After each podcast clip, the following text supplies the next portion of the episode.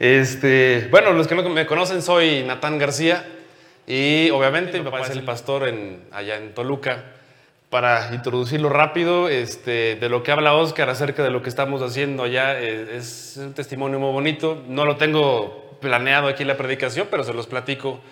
Eh, cuando yo tenía 21 años, eh, estábamos un grupo de amigos con un fuerte deseo de compartir el Evangelio con nuestros compañeros cristianos y personas, chavos que no estaban desde nuestro punto de vista, imagínate los 21 años qué perspectiva vamos a tener, pero decíamos, pues nuestros amigos no, este, no son tan espirituales o están yéndose al mundo, etcétera, etcétera, entonces decidimos reunirnos para orar y, pues el plan que le presentamos a mi papá fue, este, hicimos una hoja, mis amigos y yo, todo un plan maestro para los jóvenes y este, ese plan maestro el día de hoy ha crecido muchísimo. Cada mes atendemos a más de 300 chavos invitados y hacemos los eventos masivos de, de, pues de cada año, ¿no? En el que Oscar ha podido participar. Pero bueno, es, es parte del, de que todo inició a través de la oración. Nos reuníamos cada martes para orar en mi casa y estuvimos orando durante mucho tiempo hasta que Dios empezó a, a, prosperar todo ese tema. Y el día de hoy, pues bueno, ustedes ya saben, han escuchado un poquito acerca de nosotros y hoy van a escuchar una hora, bueno, 45 minutos. Sí, sí, sí, ¿verdad, Oscar? Bueno, pues vamos a empezar. Eh, a, cada, a todos nosotros nos gusta eh, determinado tipo de ambientes.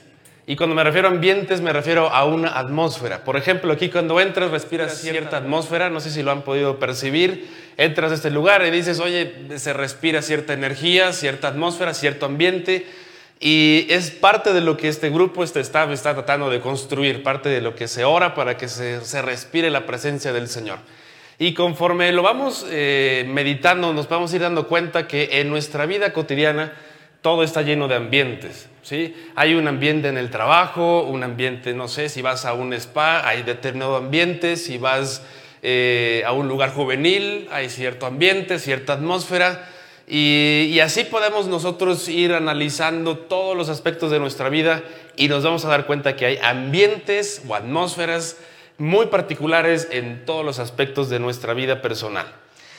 Es allí, en ese tipo de ambientes, donde eh, nos podemos sentir como en casa o completamente fuera de lugar. No sé si les ha pasado que llegan a un lugar y dices, no puede ser, ¿qué hago aquí?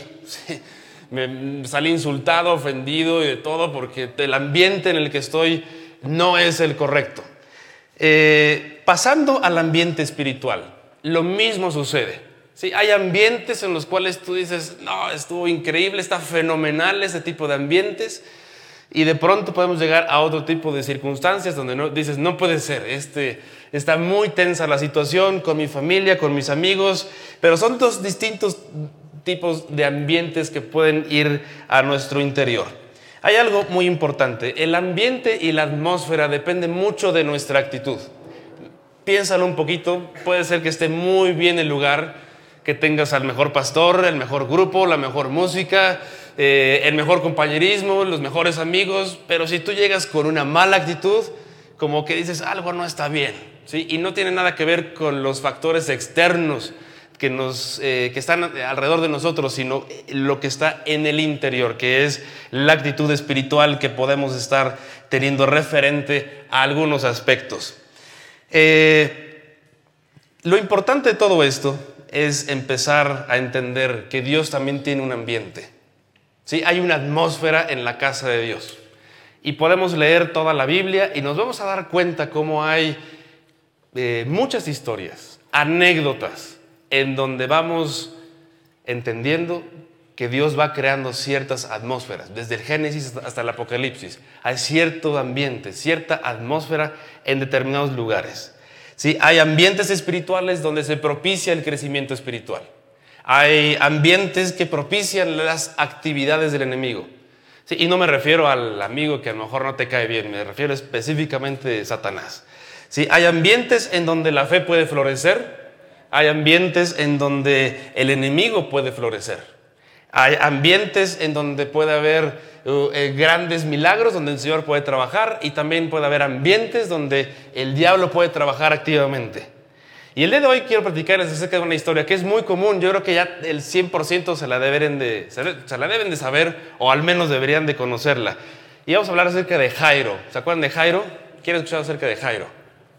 Yo creo que es, un personaje muy común en, la Biblia. Pero vamos a hacer el breve resumen. Sí, está Jesús predicando el Evangelio ahí junto al mar de Galilea y en eso va llegando este Jairo, afligido porque su hija está enferma. Eh, los que tienen hijos o hijas pueden saber que esto es algo muy, muy crítico, ¿no? Cuando uno de tus hijos está enfermo o cuando tienes una necesidad muy grande. Llega Jairo ahí con el Señor Jesús y dice la Biblia, se arrodilló y le rogó al Señor Jesús, Jesús, sana mi hija, sálvala, si puedes, vamos. Y ahí me imagino, eh, leemos la historia muchas veces deprisa y no nos detenemos a ver los detalles. Y eso es un detalle muy importante en nuestra vida personal. Que abrimos la Biblia y leemos y, vemos el plan que nos tocó, que nos obligaron a leer y empezamos a leer como locos y no nos percatamos de los detalles del, del pasaje, del capítulo, de los versículos. Pero aquí estamos hablando de un padre desesperado. ¿Te puedes imaginar un padre desesperado llegando a rogar por la salud de su hija? Sí, yo estaba, mi esposa es, doctor y pues yo he visto muchas veces cómo se acercan con ella con la desesperación de haz algo por mis hijos o haz algo por mi, por, por mi salud. es, es, algo realmente triste, es trágico cuando una persona está rogándole a alguien más. Y eso es lo que está sucediendo en el corazón de Jairo. Jairo estaba desesperado.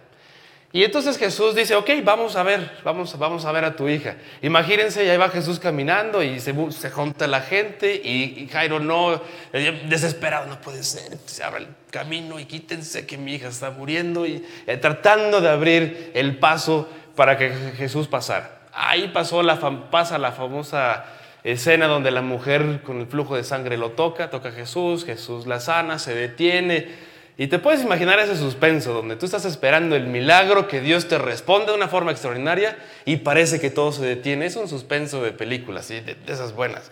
Bueno, empezamos a avanzar en el tema y llega otro personaje y le dice, Jairo, ¿sabes qué?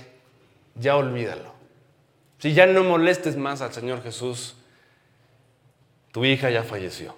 Y es ahí cuando perdemos toda esperanza. O ya, ya pensamos, ¿sabes qué? Esto no va a funcionar. Puedes identificarte con Jairo, puede ser que te hayan despedido, puede ser que tengas problemas en tu matrimonio muy graves, puede ser que no tengas novio o novia, no sé, cualquier problema que represente algo muy grave para ti el día de hoy.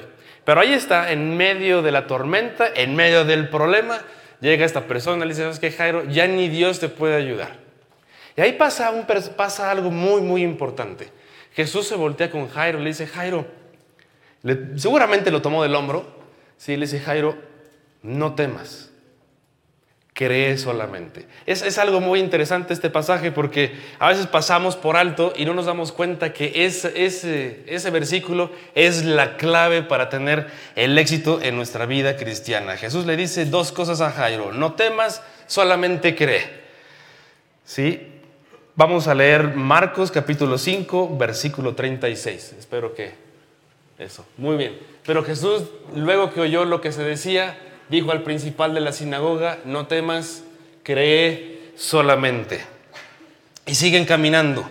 Sí, vamos a, puedes seguir el siguiente versículo, 37. Y no permitió que le siguiese nadie, sino Pedro, Jacobo y Juan, hermano de Jacobo. Aquí está pasando algo extraordinario. O sea, Jesús entiende la situación de Jairo y está deteniendo a toda la multitud, le está dejando de un lado y está caminando rumbo a la casa de Jairo, solamente acompañado por tres personas. Es muy importante entender qué es lo que está haciendo Jesús en este momento. Son tres personas clave para lo que va a suceder. Siguen caminando, siguen caminando, llegan a la casa de Jairo y en el versículo 38 nos dice algo muy importante. Dice, y vino a casa del principal de la sinagoga y vio el, el alboroto y a los que lloraban y lamentaban mucho. Normalmente alrededor de circunstancias difíciles hay un ambiente fatalista. Piénsalo un poquito, o sea, ya perdiste el trabajo, la salud, ya vino la tragedia o la tormenta, el gran reto a tu vida, y empiezan las personas que en lugar de alentarte, te empiezan a decir, no, no te va a ir bien, te va a ir peor, y fíjate que te empiezan a practicar todas las historias trágicas para al final crear mucho alboroto y mucho mayor llanto y desesperación en el interior. Fíjate lo que dice, la gente hacía alboroto, lloraban y lamentaban mucho. ¿Sí? Versículo 39. Jesús les pregunta, ¿por qué hacen tanto alboroto ¿sí? y lloran tanto? ¿Sí? ¿Por qué hacen tanto alboroto y lloran tanto? Y la clave del día de hoy, Marcos 5:40.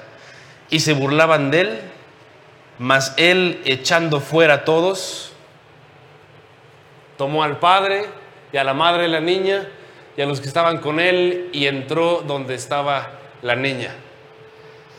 Había eh, básicamente siete personas. ¿sí? El papá, la mamá, la niña, Jacobo, ¿sí? Santiago y Juan. Y empieza a pasar algo extraordinario. Yo estaba platicando con mi esposa acerca de esta historia. Yo creo que todos hemos ido a funerales, ¿sí?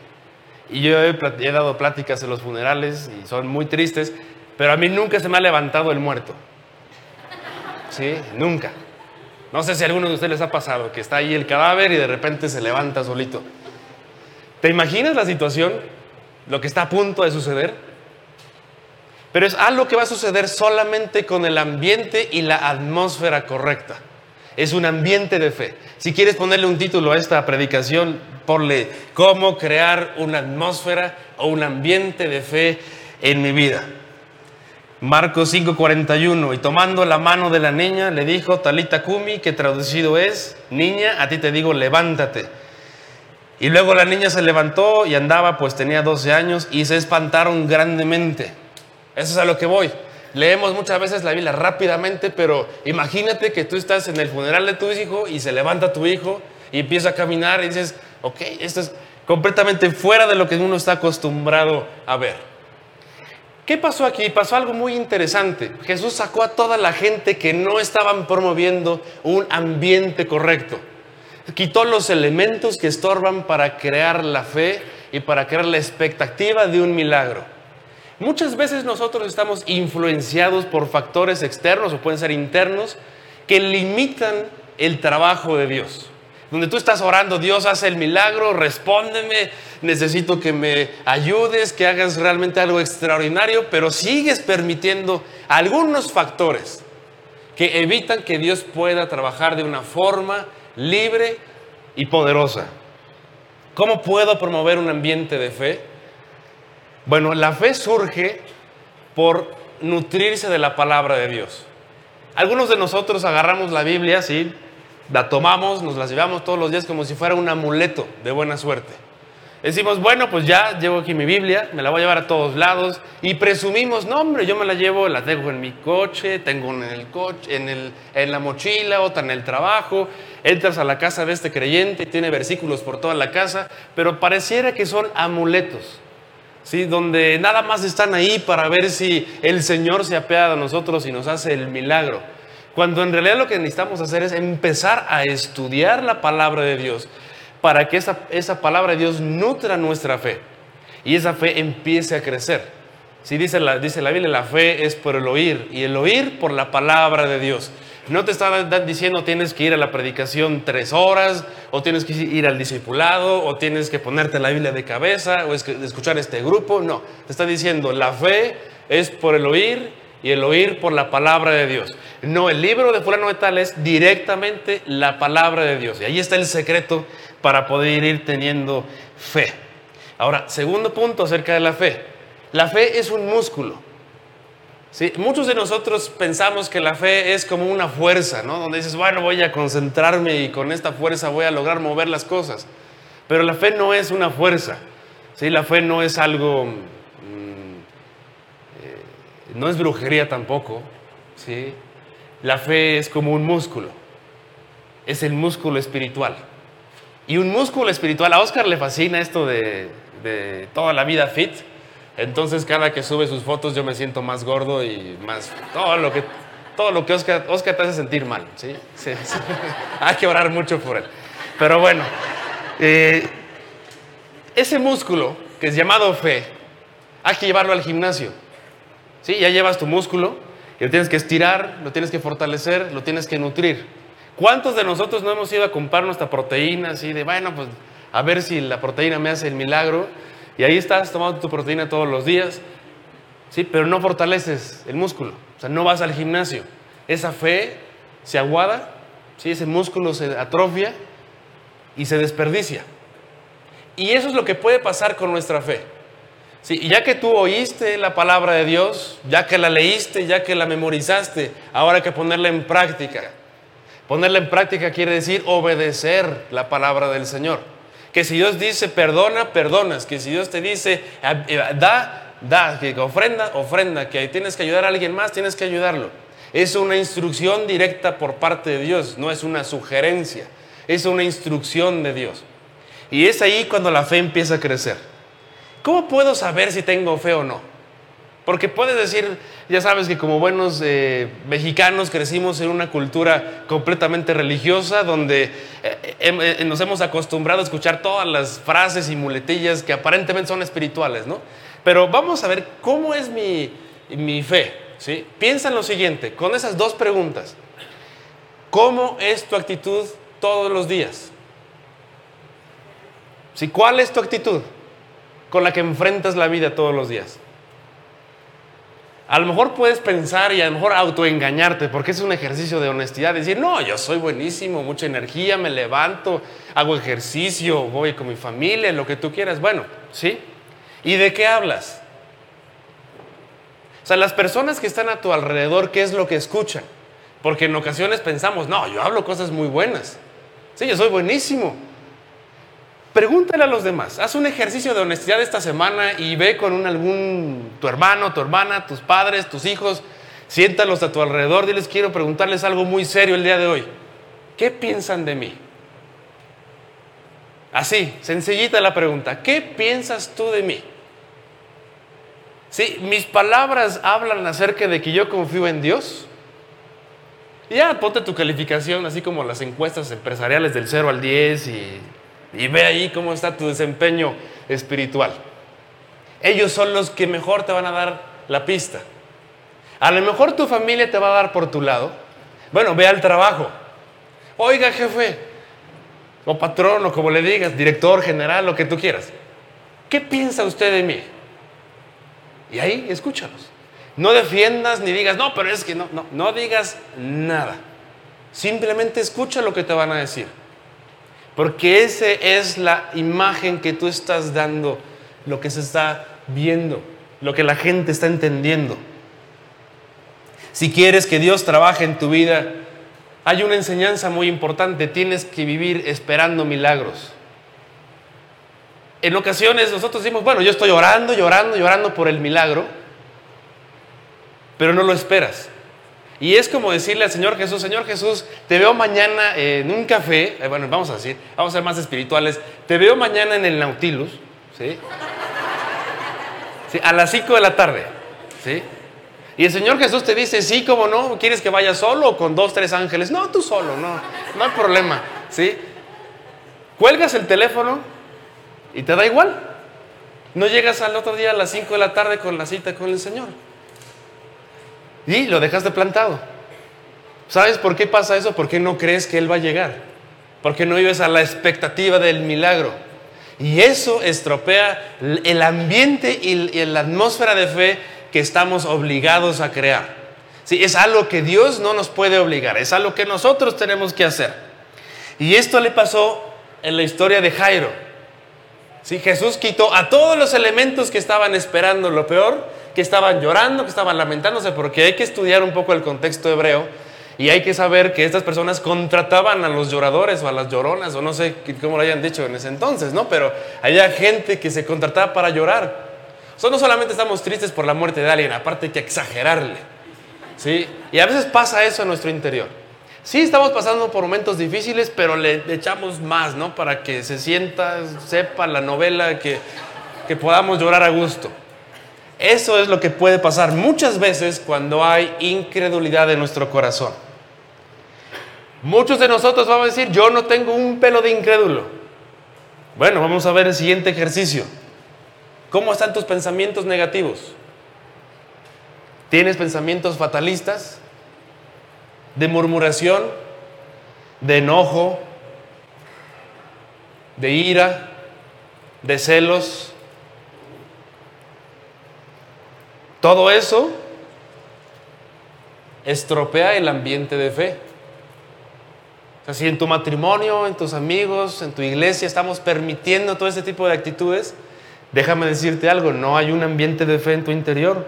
Es todo lo contrario, es un ambiente de incredulidad. Dios nos llamó a ser personas de fe. Si tú analizas la teología de la Biblia, si nos vamos a dar cuenta que desde la primera hoja hasta la última, solamente se habla acerca de la fe. Aunque sean anécdotas, sean historias, sean recuentos, lo que tú quieras, hasta las genealogías. Si tú las lees con cuidado y con profundidad, te vas a dar cuenta que cada página habla acerca de la fe, de la fe centrada en Dios, basada en Dios, construida en Dios, de una fe obediente. Así que no importa lo que suceda en nuestro interior, en nuestra casa, en, en nuestra mente, Debemos de ser personas que promovamos un ambiente de fe y de esta forma podemos ver la gloria de Dios manifestarse y es como si esperáramos que realmente fuera algo real. Por ejemplo, cuando llega alguien a tu casa y alguien te dice, va a venir la abuelita a la casa, ya sabes cómo es la abuelita, ¿sí? ¿Qué haces en tu casa? O la suegra, para ser más precisos, o el suegro, ¿sí? Por si no tienen suegra, ¿sí? Uno limpia hasta detrás de los muebles. Oye, pero ahí no va a pasar nada y no va a haber. No, pero capaz que pasa la tragedia de que quitan el mueble y se ve ahí que en 10 años no se ha limpiado. ¿Sí? Y le preparamos, o sea, preparamos la cama, le preparamos que el vasito, el, la agua, la cobija, y que para el frío y el calor y el libro, les preparamos todo. Cuando queremos a alguien, realmente los atendemos muy bien. Ahora imagínate si lo mismo lo haces con el Señor Jesús? Sí, porque esta atmósfera de fe es voy a limpiar mi corazón. Sí, no, es tratar de ir, ir con los demás y tú tienes que dejar de hacer esto y el otro y empezar a juzgar al, al otro. No, es yo que voy a hacer en mi casa, en mi corazón, para que esté limpio. Para que cuando el Señor llegue y diga, ah, aquí, aquí están esperando que yo haga un milagro. Aquí hay fe. ¿Sí? Aquí hay esperanza. Aquí se puede trabajar. Y es ahí donde Dios empieza a hacer grandes milagros porque es donde tú estás esperando que Dios trabaje. La noticia que le dieron a Jairo le produce un temor muy grande. Lo primero que va a hacer el enemigo va a ser crearte temor, ¿sí? desesperanza. Y por eso Jesús lo primero que le dice a Jairo, no le dice, Jairo, estoy contigo, tu hija está mejor. No, no le está diciendo nada, le está diciendo, Jairo, no temas. Y eso es un mensaje para el día de hoy, para nosotros, no temas. ¿Sí? Lo primero que es, es echar fuera el, factor principal para que Dios pueda trabajar, o sea, eh, saca el temor. Y número dos, le dice cree, y eso se requiere fe. Cuando hay temor no puede haber fe. Eso es impresionante. ¿Saben en dónde inicia todo este asunto de la fe y la incredulidad? Pensamos que inicia, bueno, pues ya en un versículo. O inicia con el Señor Jesús. O inicia con mi vecino cuando ya por fin se porte bien. No. La fe y la incredulidad inician en la mente. No en la mente de tu esposa, ni de tu compañero, ni el que está sentado junto a ti, sino en tu mente. ¿Qué controla tus pensamientos? ¿En qué estás pensando todo el día? ¿Sí? ¿Qué te cuando te duermes, qué es el pensamiento que se queda en tu mente? ¿Cuáles son tus pensamientos más comunes? Ahí te va un poco de sabiduría de la buena, ¿sí? De la obvia, ¿sí? Lo que tú permites en el área invisible de tus pensamientos, ¿sí? Es lo que tú transmites en el área visible de tu vida. Lo que tú permites en el área invisible de tu corazón es lo que se transmite en las palabras audibles. En pocas palabras, lo que tú nutres en tu mente, si lo que tú pones y depositas todos los días en tu corazón, es lo que va a salir. Entonces, por ahí va un poco, un poco del testimonio. nosotros pensamos que vivimos bien cuando en realidad estamos permitiendo muchas cosas equivocadas. Y puede ser que Dios no pueda hacer el milagro que tú estás esperando porque estás bloqueando tu mente y estás alimentándola de pensamientos y actitudes, eh, resentimientos del pasado, faltas de obediencia a Dios, que Dios te dice perdona y no perdonas, que, que no estés obedeciendo a Dios de forma íntegra. Ahora, si no me crees todavía, ahí te va. Filipenses 4.8. Muchos se lo deben de saber de memoria. Filipenses 4.8, por favor. Sí, por lo demás, hermanos. Sí. Les ruego que piensen en todo lo que es verdadero, todo lo honesto, todo lo justo, todo lo puro, todo lo amable, todo lo que es de buen nombre si hay virtud alguna, si hay algo digno de alabanza, en esto pensad. Es como si lo pudiéramos parafrasear de otra forma y que Dios dijera, no le des entrada a lo que no es puro. Oye, pero esta novela no hace daño, no le des entrada a lo que no es puro. Oye, pero es que estas amistades y cómo las voy a dejar si llevo 30 años con, este, con ellos. No le des entrada a lo que no es puro. Piensa en lo que Dios puede hacer, no en lo que el enemigo puede hacer. Piensa en la palabra de Dios, no en el temor, no en las dificultades, no en lo enorme de la tormenta. Piensa en la palabra de Dios. Es tan importante la mente porque la, mente nos programa para conducirnos correctamente. En Efesios 4, 17 al 19 nos dice todavía algo más profundo.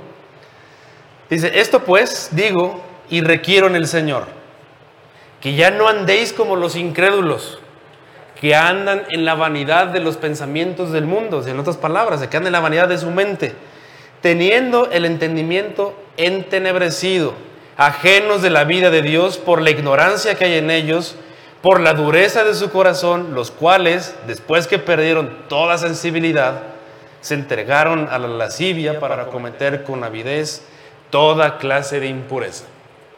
Si tú permites pequeños pensamientos equivocados, vas a regresar, en pocas palabras, a ser como los incrédulos o incluso peor que ellos.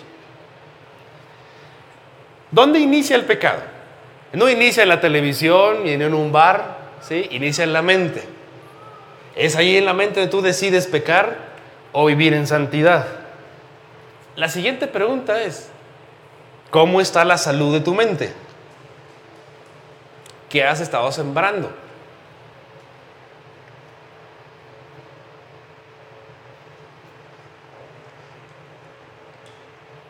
¿Sí? ¿Qué siembras todos los días? ¿En qué estás? Eh, ¿Cuáles son tus luchas? Ahí es donde tú tienes que concentrarte y detener esas, esos nutrientes diabólicos a esas malas actitudes. La Biblia dice que si tú eres hijo de Dios, hay una nueva naturaleza en tu interior. Y esa nueva naturaleza en tu interior se, en tu interior se debe de nutrir correctamente, lo que hablábamos del músculo, músculo espiritual. Pero eso tú le tienes que dar la indicación a tu corazón. Eso no lo voy a permitir.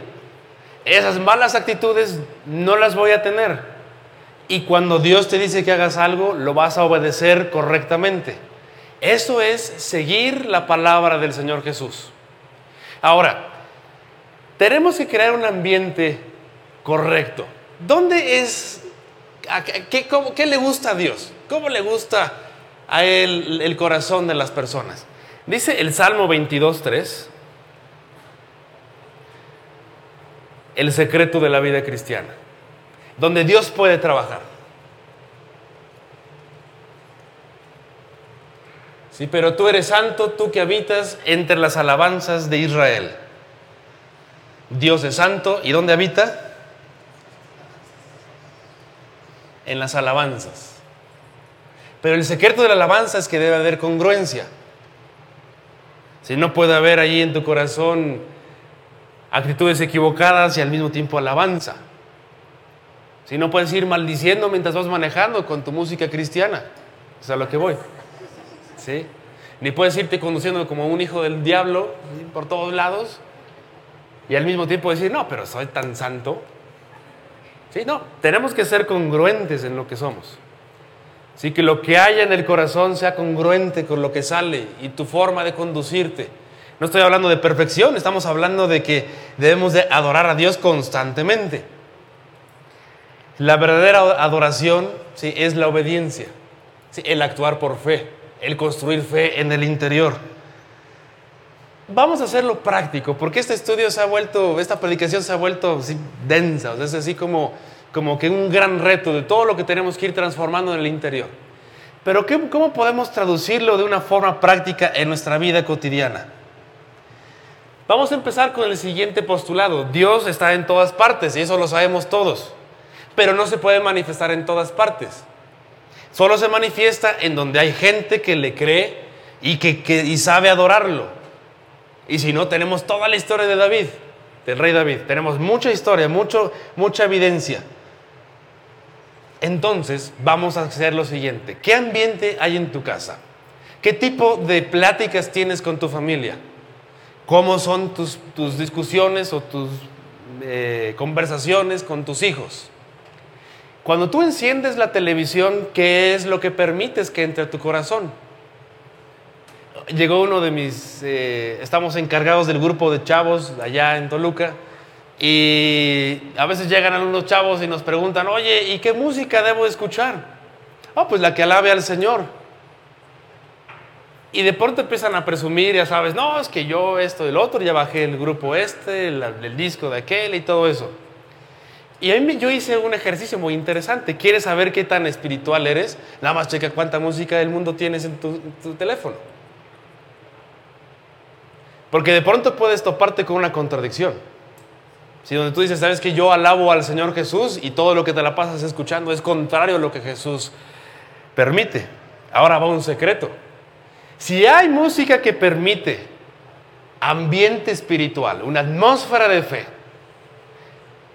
y Dios es absoluto, y nada más hay luz o oscuridad, o hay santidad o pecado, y permitimos la música que alaba al Señor, la otra música, ¿a quién alaba?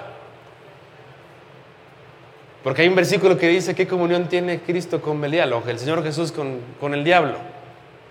Nada más es una pregunta sencilla. Si, una, si cierta música alaba al Señor, entonces la otra, ¿a quién alaba? A las cosas de Satanás. Si lo ponemos un poquito más rudo, es como si, o eres, eh, como si dijéramos, esto es, hoy estoy en modo satánico, ¿sí? Sí, o estoy en modo espiritual hay que llamar las cosas como son.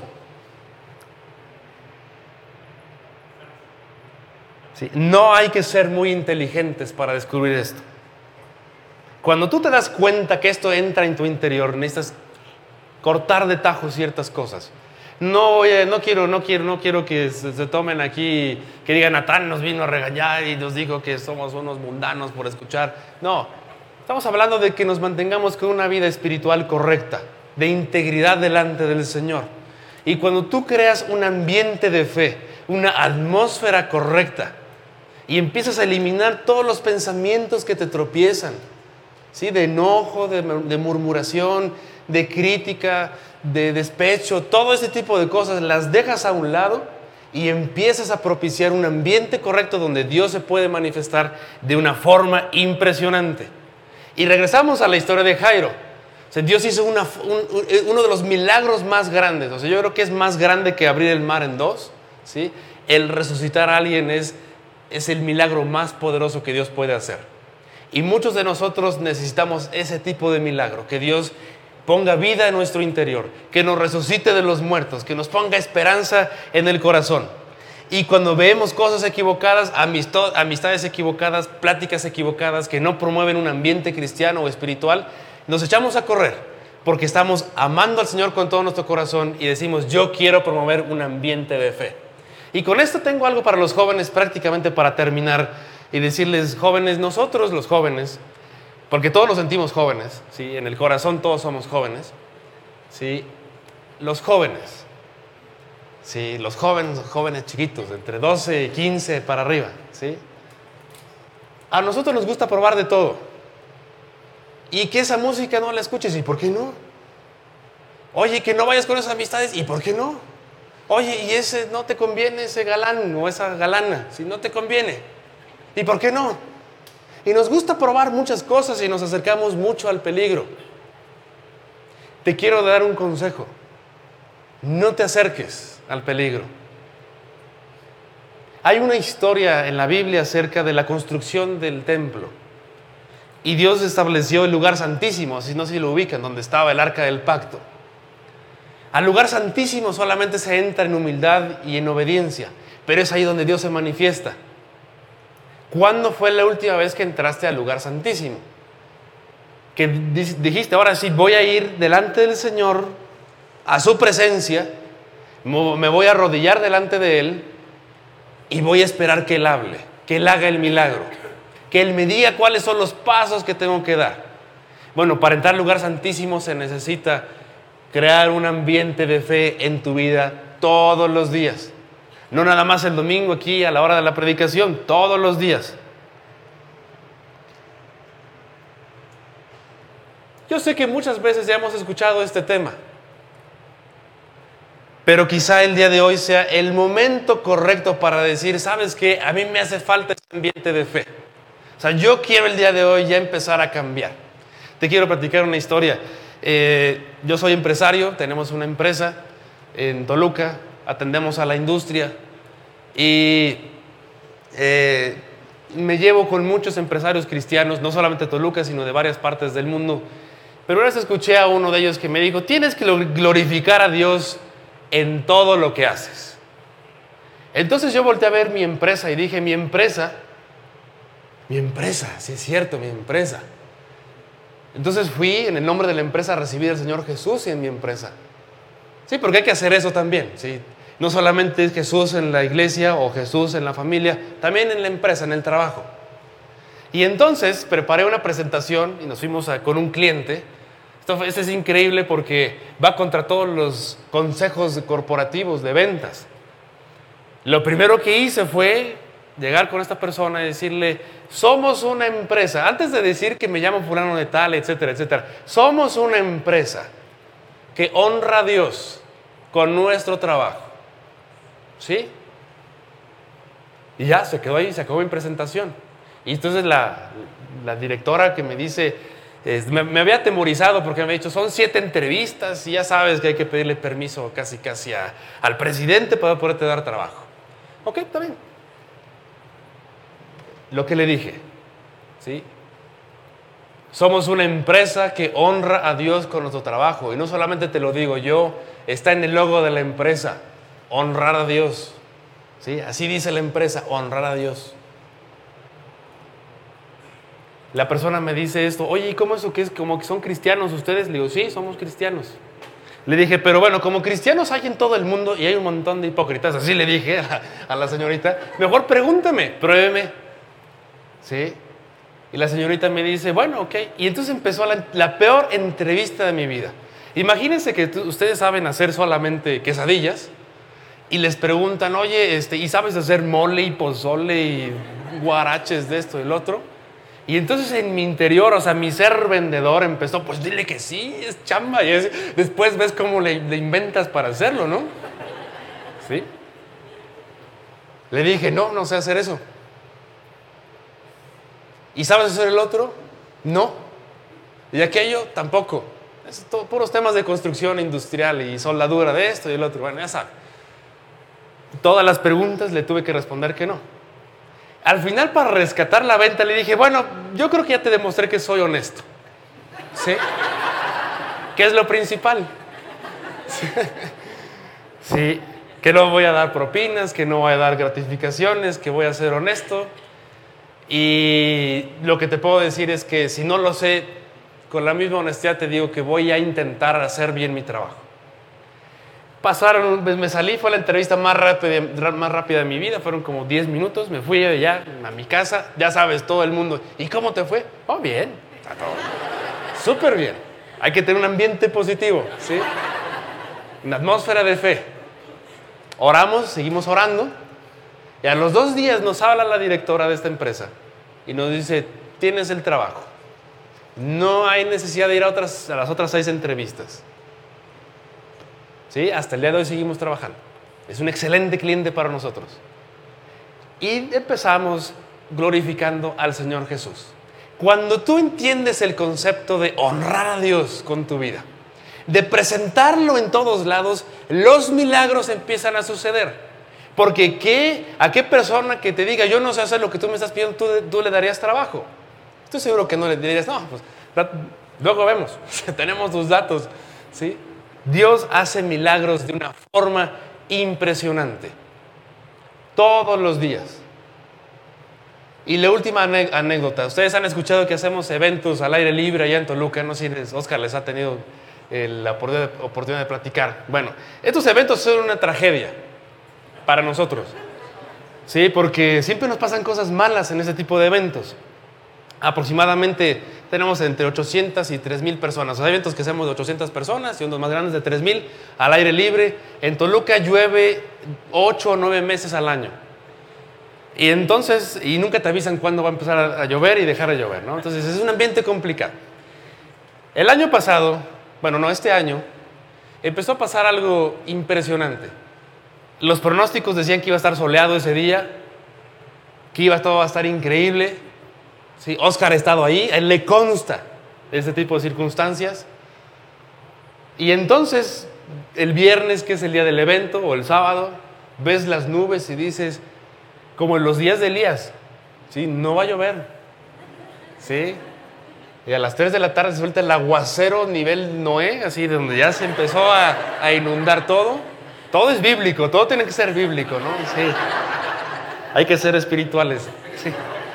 Y empezaba a llover y a llover y a llover. El escenario, como está en el libre, es a taparlo y, y, empiezan a pasar las tragedias, los cortos, que se mojó el piano, que la batería, que los micrófonos, que se empezó a enlodar. Imagínate, tres mil sillas mojadas. No, no, no, no. Tragedias tras tragedias tras tragedias. Y entonces, me acuerdo que una vez. Eh, bueno, es que han habido varios eventos, ¿no? Pero eh, han existido varios eventos. Llegué al lugar ya, ya, cambiados, ya, sí, ya, ya bien guapos para el evento, mojándonos. Y dije, no puede ser, Señor. No puede ser. Me metí a mi coche y le dije, Dios, no puede ser posible esto. Sí, porque a veces hay que, uno tiene que ser un poquito más honesto con el Señor. Dije, no puede ser posible, Señor. Estamos orando por este evento. El evento es a las 7 eh, de la noche, son 5 para las 7 y está cayendo el peor aguacero que te puedes imaginar. ¿Sabes qué pienso? Le dije, estaba orando delante, delante del Señor, le dije, ¿sabes qué, Señor? Que aquí el diablo te está ganando. Así es fácil. El diablo nos está ganando a todos. Yo sé que a Dios el diablo no lo puede ganar, pero así uno lo siente. Y entonces dije, Dios, yo no sé si tenga que orar como Elías. Sí, pero le ordeno, así estaba yo en mi coche, yo haciendo esas oraciones de con pena, con pena propia, ¿no? Así, híjole, ¿qué pensaré yo mí mismo, de mí mismo al rato, ¿no? sí. Voy delante del Señor, le digo, Dios, le ordeno a las nubes y al cielo y a todo que se detenga. Señor, no sé si es lo que tengo que hacer. Al mismo tiempo me asomo y hay como 20 chavos del staff, todos orando así en la lluvia. Señor, te pedimos que deje de llover. Yo que éramos como 500 personas orando para que dejara de llover y dejó de llover. ¿Sí? En menos de cinco minutos dejó de llover. Y empezó a entrar la gente y la gente. Oscar no lo podía creer. Si estábamos así de, no puede ser, dejó de llover. Ya sabes, se complica todo, hay que secar todo para poder arrancar el evento. Pero Dios se manifiesta en lugares donde hay un ambiente de fe, donde tú esperas que Dios se manifieste, Dios se va a manifestar, pero tiene que haber un corazón correcto, donde tú digas, ¿sabes qué, Señor? Yo sé que esto no está en mis fuerzas, no está en mis oraciones, está en tus fuerzas. Si tú quieres, tú te puedes manifestar y Dios se manifiesta. Pero necesitamos permitir un ambiente de fe en nuestro interior, no solamente en los factores externos, sino en el corazón. Y con esto quiero terminar prácticamente y solamente decirte algo. Si tú en tu corazón no tienes un ambiente de fe, el día de hoy es el momento de decir al Señor Jesús, Señor Jesús, quiero que entres a mi corazón y quiero empezar a vivir milagros en mi vida todos los días. Y si estás muy alejado del Señor y no ves milagros, ¿sí? es el momento de decirle, Dios, hoy quiero regresar a tener una buena comunión contigo, hacer eh, caminar en santidad y que tú puedas hacer un milagro en mi vida. Quiero ver milagros. ¿Les parece si oramos? Sí, los músicos si tienen que pasar pueden ir pasando.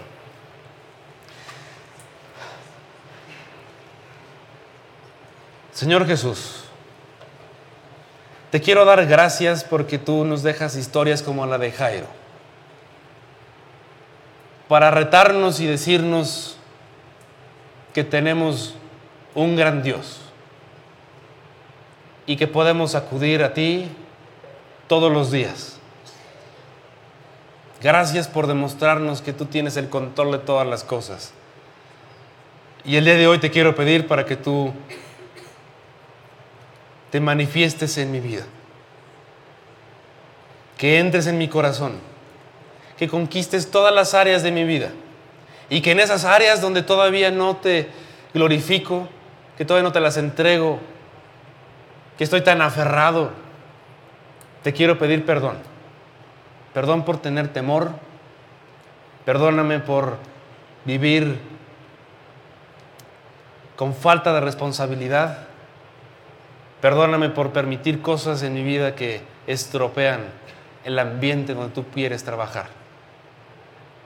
Te doy gracias por esto y te quiero pedir tu bendición también para este lugar. Señor, bendice a Oscar, bendice aquí este pequeño auditorio. Y te quiero pedir, Padre, para que tú levantes grandes hombres y mujeres de fe de este lugar. Que sean misioneros, pastores, líderes. Y también, Padre, te pido que levantes junto con ellos a grandes empresarios porque la obra necesita de estos hombres empresarios valientes para poder seguir expandiendo el Evangelio. Padre, bendice este lugar, bendice a Oscar, bendice a toda su familia, a todo este staff y te damos gracias, Padre, porque tú eres maravilloso con nosotros. En el nombre del Señor Jesús, amén.